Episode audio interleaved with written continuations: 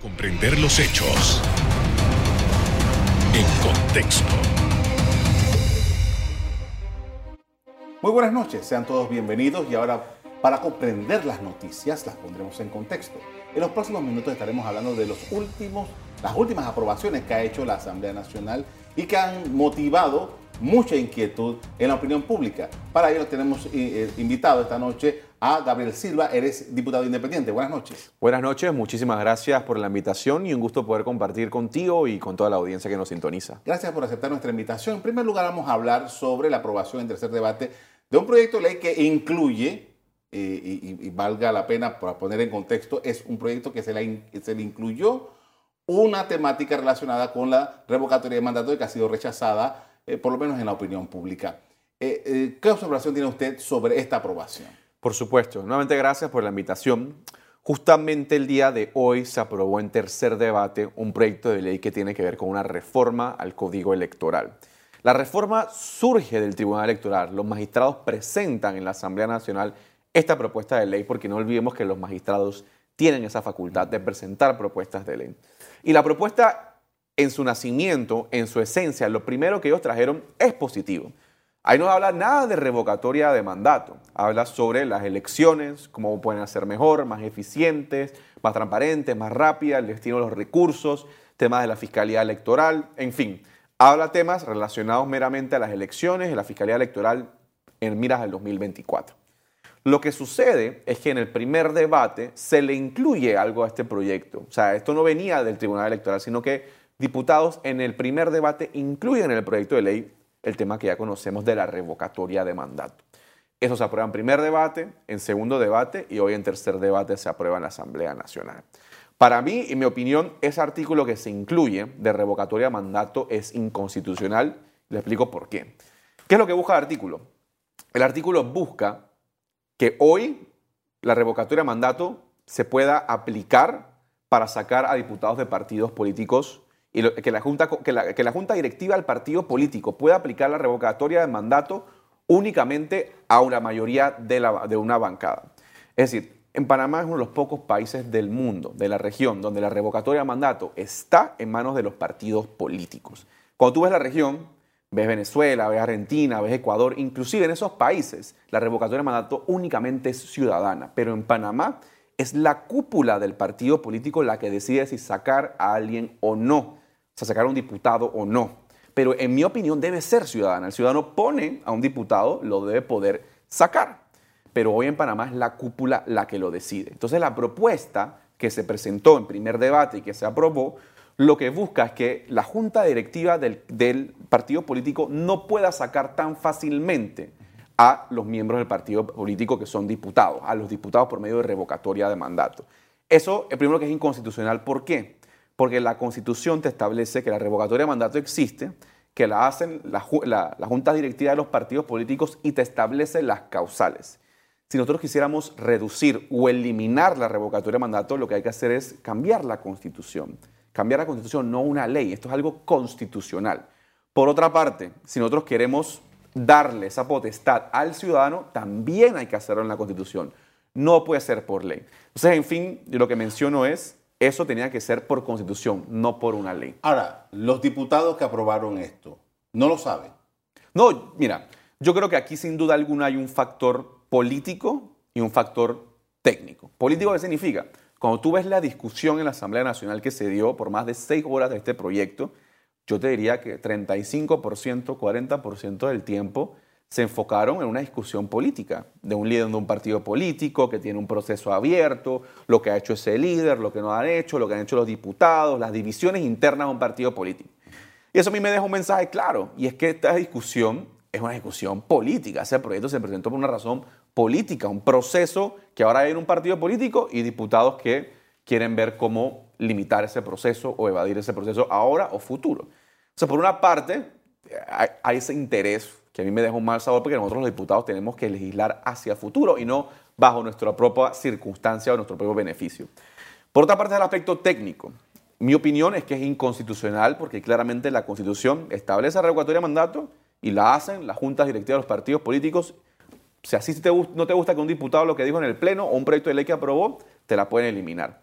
Pero por otra parte, lo que dicen algunos de esos diputados que apoyan esta reforma, lo que dicen es que, porque también hay un artículo en la Constitución que te dice que los diputados no son legalmente responsables por lo que dicen o hacen en sus gestiones en la Asamblea Nacional. Eso es lo que dicen, la, la Constitución dice que hay una protección que yo tengo a lo que yo digo, pero si me hacen una revocatura de mandato, me están quitando esa protección. Entonces puedo, puedo, puedo ver que hay dos argumentos. Sin embargo, yo sí me inclino porque es inconstitucional. Y también hay un matiz político que no debemos obviar. Ahora, se está diciendo, bueno, debe ser el pueblo que es el que elige a los diputados, pero eso en Panamá no es necesariamente cierto, porque en los circuitos plurinominales puede salir cualquier persona que la gente no eligió. Y eso es un drama que vivimos hace menos de eh, eh, cuatro años. O sea, realmente el que sale electo en los circuitos plurinominales ¿Fue porque lo decidió el pueblo o fue porque el sistema le permitió llegar? Correcto. En Panamá, a diferencia, y eso es algo que tenemos anormal, a la mayoría de los países de la región y del mundo no existe una revocatoria de mandato ciudadana para diputados de partidos políticos, porque sí existe para alcalde. O sea, cuando vemos al alcalde actual, él tiene una revocatoria de mandato ciudadana. Los ciudadanos pueden firmar y pueden decir, vamos a sacar al alcalde. Para representantes de corregimiento también existe. Pero qué curioso que para los diputados partidistas no existe revocatoria de mandato ciudadana. Para los independientes sí. Mañana ciudadanos del 87 pueden recoger firmas y sacarme. Pero para los diputados de partidos políticos no existe. Y es una pregunta que también la respuesta es obvia. ¿Por qué es así? Porque ellos hicieron la constitución en ese momento y incluyeron esa protección. estamos claros de que en los circuitos plurinominales, plurinominales, el partido saca una curul se sigue contando, puede sacar dos. Claro. Y hasta tres en estos circuitos. es el partido al que se le asignan las curules. Sobre la base de eso, es el partido el dueño de esa curul. Yo no estaría de acuerdo que el partido es el dueño de la curul. Eso es una discusión muy interesante en ciencias políticas sobre quién realmente es el dueño. Por supuesto que hoy en Panamá las personas que participan como diputados y van a un circuito plurinominal donde están en una papeleta con cinco y hay el voto plancha y está el tema del residuo, aprovechan esa plataforma del partido, aprovechan el, voto plancha para poder salir. Sin embargo, el diputado también al final de cuentas fue electo por la ciudadanía. Por la ciudadanía le dio ese voto. Y así como le dio ese voto, debe poder quitárselo si no le gusta la gestión del diputado. El diputado no es, el dueño del diputado no es un partido político, es la ciudadanía. Y también, inclusive, es importante recordar que la junta directiva de un partido político ¿Quién la elige? La elige los miembros del partido político, no la ciudadanía en general. Pero para ese diputado, un partido político que ganó, quizás votó un independiente, quizás votó un diputado de otro partido político, pero la junta directiva del partido, nadie la eligió realmente. La eligió, o sea, nadie público, la eligió el mismo partido político. Con esto vamos a hacer una primera pausa para comerciales. Al regresar, seguimos hablando sobre temas legislativos. Ya regresamos.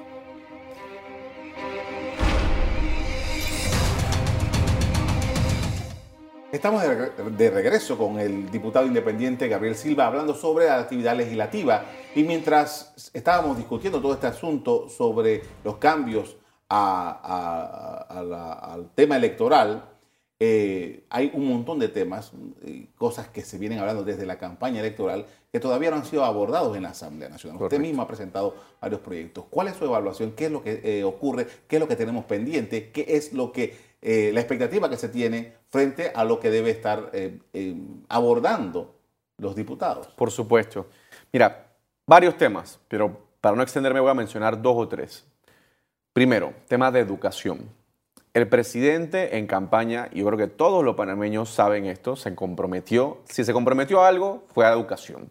Él dijo, la estrella de este gobierno va a ser la educación. Buen gobierno, Nito Cortizo, va a velar por la educación. Su tema era educación. Sin embargo, vemos en la Asamblea Nacional falta de proyectos de ley, falta de iniciativas en el pasado y ahora que tengan que ver con reformas profundas al sistema educativo. Y no solamente en la Asamblea Nacional vemos que no están esos proyectos presentados por el presidente, por el gabinete, por los diputados de la, de la bancada del PRD, sino que también vemos que el Ministerio de Educación no está implementando las reformas educativas necesarias. Entonces, esa estrella de que tanto se habló en campaña no está creciendo, no está iluminando el camino, al contrario, estamos yendo en retroceso. Panamá fue uno de los países en donde se suspendió la educación presencial por más tiempo a nivel mundial a causa de la pandemia. Recientemente el presidente dijo que íbamos a salir mal en la prueba internacional PISA. Y yo me pregunto, bueno, ¿quién puede cambiar eso? El presidente de la República es quien tiene más poder de implementar las políticas públicas necesarias para reformar la educación panameña. Al final, al final no está haciendo lo que, lo no está haciendo lo que, está, lo que prometió. Vemos pequeños proyectos que pueden tocar sobre temas educativos, que pueden ser pequeños avances. Pero, por ejemplo, tema de docente, mejorarlo, capacitarlo, motivarlo, medirlo, nada de eso. Modernización del currículum, de las materias, de lo que está aprendiendo, los contenidos de los estudiantes, nada de eso metodologías de enseñanza de los docentes para hacer las clases más, las clases más creativas, más modernas, e incentivar el pensamiento crítico en vez de la memoria. Nada de eso.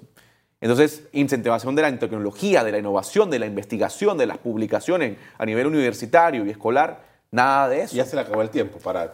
Yo creo, y todos sabemos que un presidente si va a hacer reformas profundas las tiene que hacer al inicio de su gestión porque es cuando tiene más capital político, es cuando la gente cree más en él, donde tiene más fuerza, más energía. Ya vamos para tres años, ya pasamos la mitad de la gestión y no se han implementado esas reformas, lo cual a mí me deja un mensaje de que no se van a implementar. Ahora, pero el presidente se desgastó rápido también, ¿no?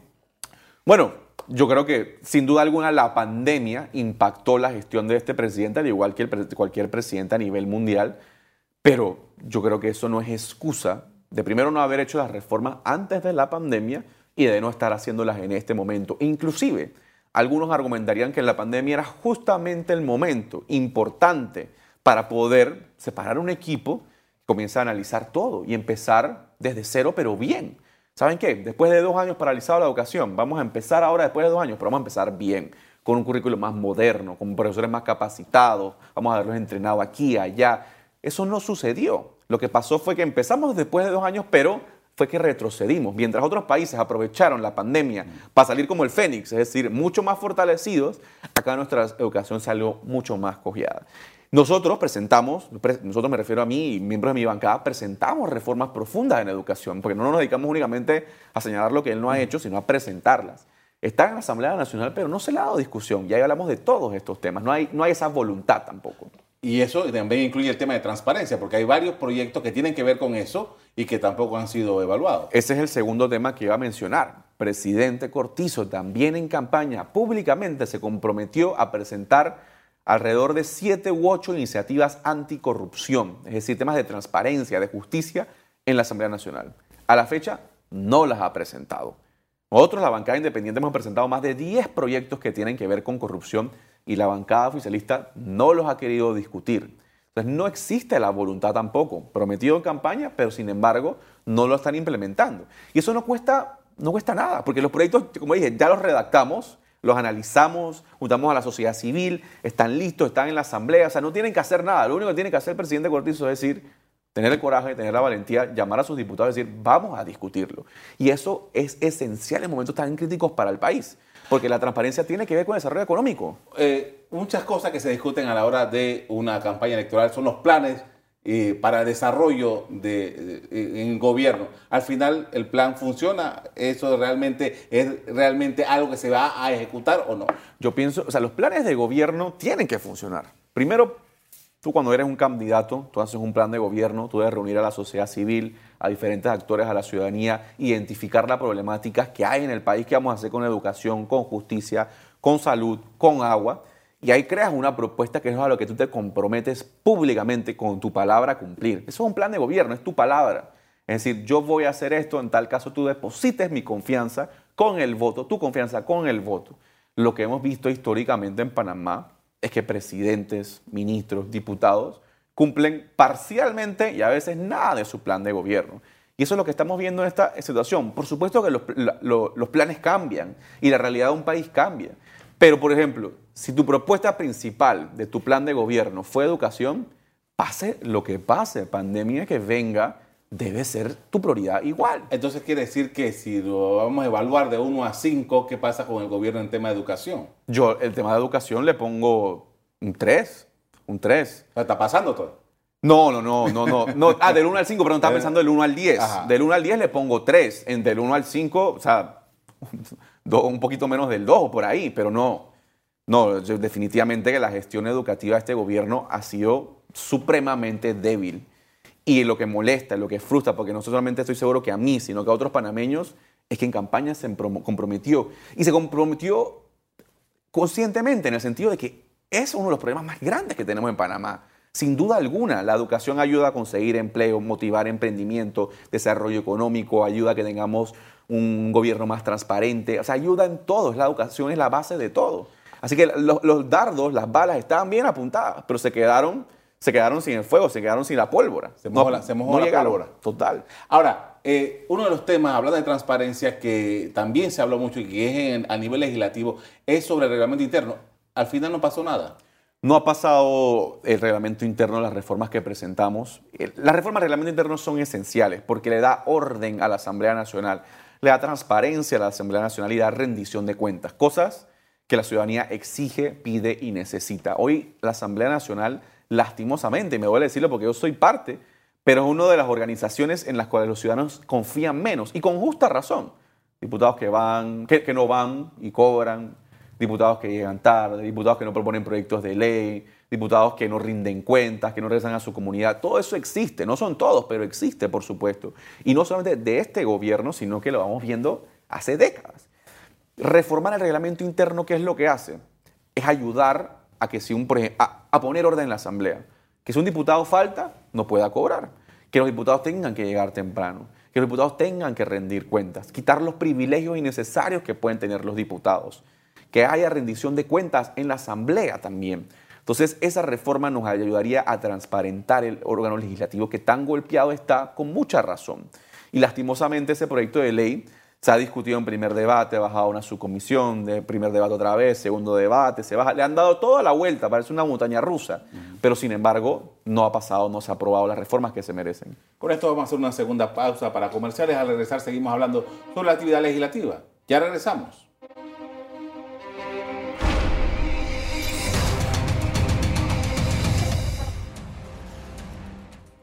Estamos de vuelta con el diputado independiente Gabriel Silva hablando, sobre temas legislativos y uno de los asuntos que usted ha propuesto a la Asamblea es un proyecto de ley para eliminar las partidas discrecionales que han sido, no de ahora, de muchísimos años, objeto de muchas críticas y de observaciones. ¿Cuál es el espíritu de esto? Por supuesto. Mira, la partida discrecional, para los ciudadanos que nos sintonizan, es un fondo que es discrecional, así mismo como dice el nombre, que tiene el presidente que puede utilizarlo para lo que él quiera. Esa cantidad de, dólares, de millones de dólares, se ha mal utilizado en muchas ocasiones. Como para, por ejemplo, comprar licor, comprar autos de lujo, comprar joyería, comprar ropa de lujo, pagarle viajes a personas allegadas al presidente, personas famosas y demás. Es decir, es dinero que tiene el presidente de la República, no solo este, sino que viene de atrás, que él decide cómo utilizar. Y es bastante dinero, son varios millones de dólares. Y una rendición de cuentas sobre eso. Ahora, ¿qué pasa con ese dinero? Vamos para allá. Varios problemas. Lo primero es, ¿para qué se ha utilizado? En muchos de los casos se ha utilizado para cosas que no se justifican. ¿Por qué tiene que estar el presidente gastando dinero en licor, en joya, en ropa de lujo y demás? Segundo es, ¿quiénes se llevan ese dinero? Porque en ocasiones, y debo aceptarlo, el dinero se usa para pagar una operación que puede ser necesaria de una persona que no tiene dinero. Pero en muchas otras ocasiones, también, como dice el nombre, discreción, el presidente se la da a quien él quiera.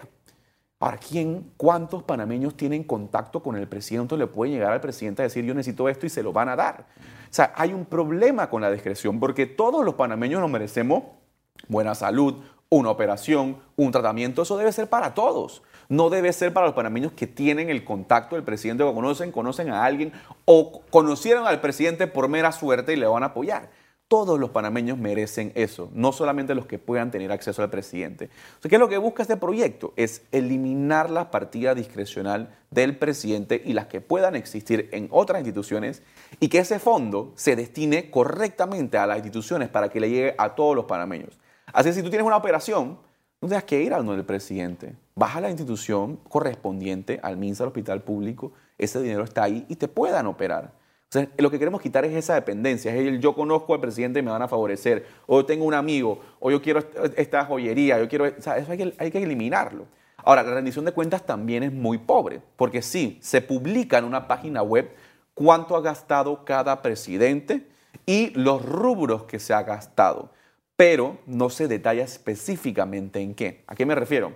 Te dice joyería o te dice el nombre de una joyería, pero no te dice si fue un Rolex o si fue un collar de diamante o si fue ¿qué? un nuevo anillo de oro, de compromiso, qué sé yo.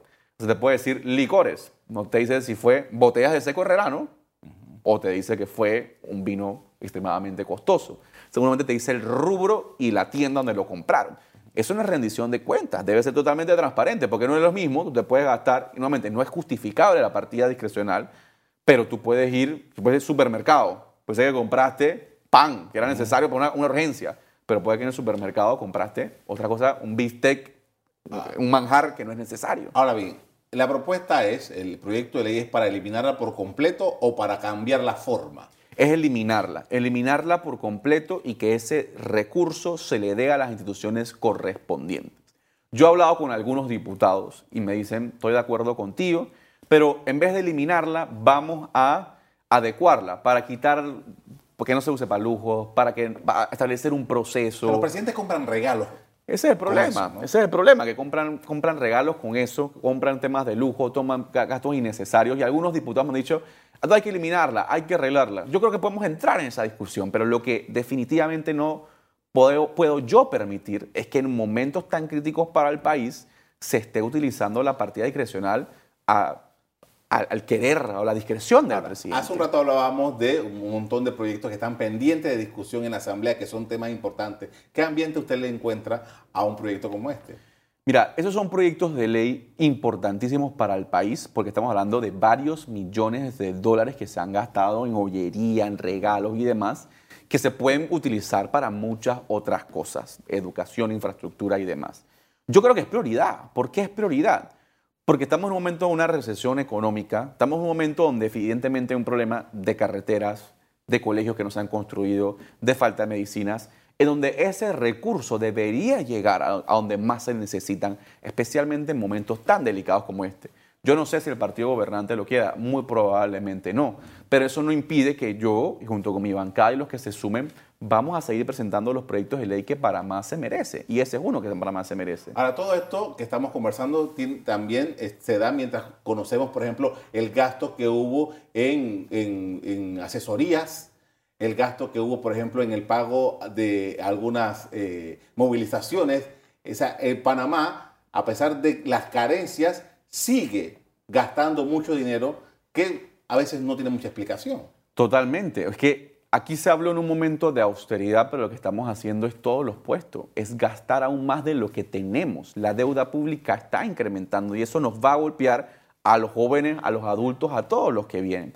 Tenemos un gobierno que si realmente estuviese comprometido con la austeridad, hubiese en medio de la pandemia reducido las botellas, reducido los viáticos, gastos de representación, hubiese reducido ese tipo de consultorías que muchas veces no terminan en nada. O sea, hay de dónde cortar.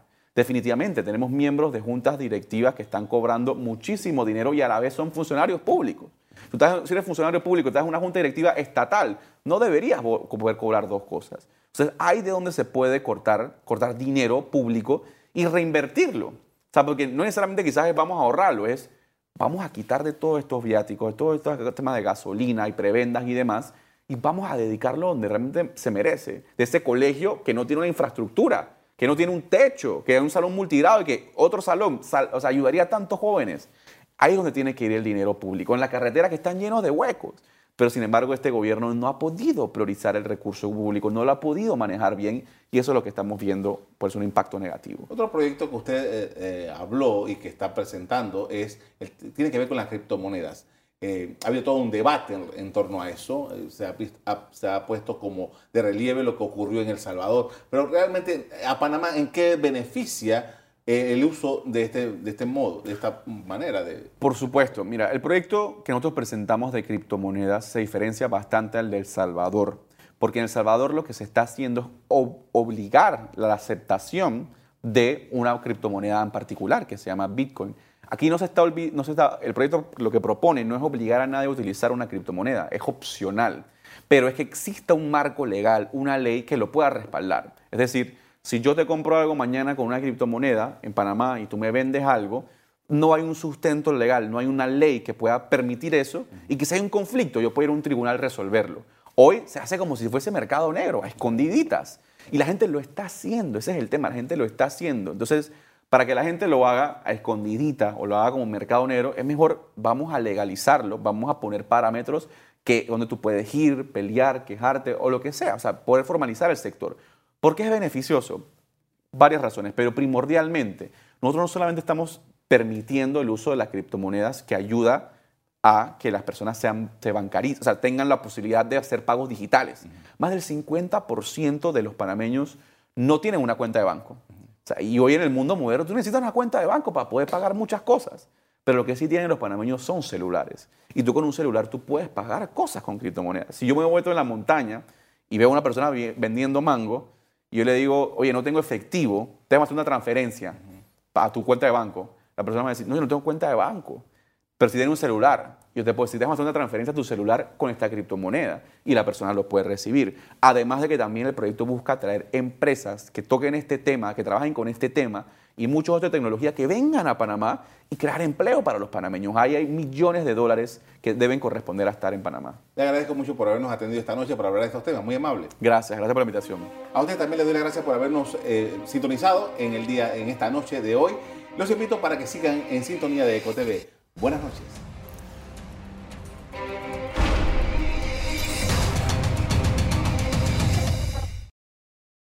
Revive este programa entrando al canal 1 de BOD de Tigo.